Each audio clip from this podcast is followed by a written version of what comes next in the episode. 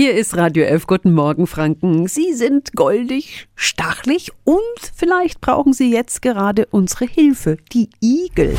Radio Jetzt Tipps für ganz Franken. Hier ist unser Wiki Peter. Immer wieder werden Igel auf der Suche nach ihrem Winterquartier leider angefahren oder Igelkinder haben sich nicht genug Wanst angefressen. Für sie wird es dann gefährlich, den Winter zu überstehen. Sonja Dölfel vom Landesbund für Vogelschutz in Hilpolstein. Was können wir denn tun, wenn wir so ein hilfloses Tier finden? Also wenn der Igel augenscheinlich verletzt ist, dann ist es gut, wenn man eine Igelstation oder einen Tierarzt kontaktiert und den Igel eben dorthin bringt.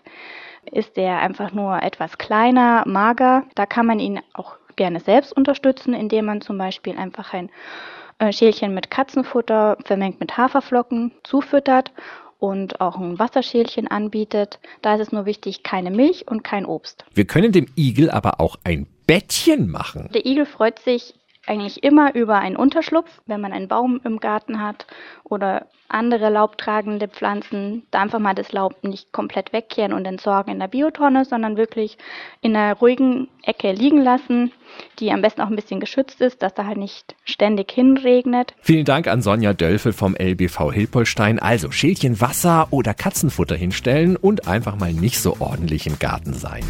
Tipps für ganz Franken von unserem Wiki Peter. Wiki Peter. Täglich neu im Guten Morgen Franken um 10 nach 9. Radio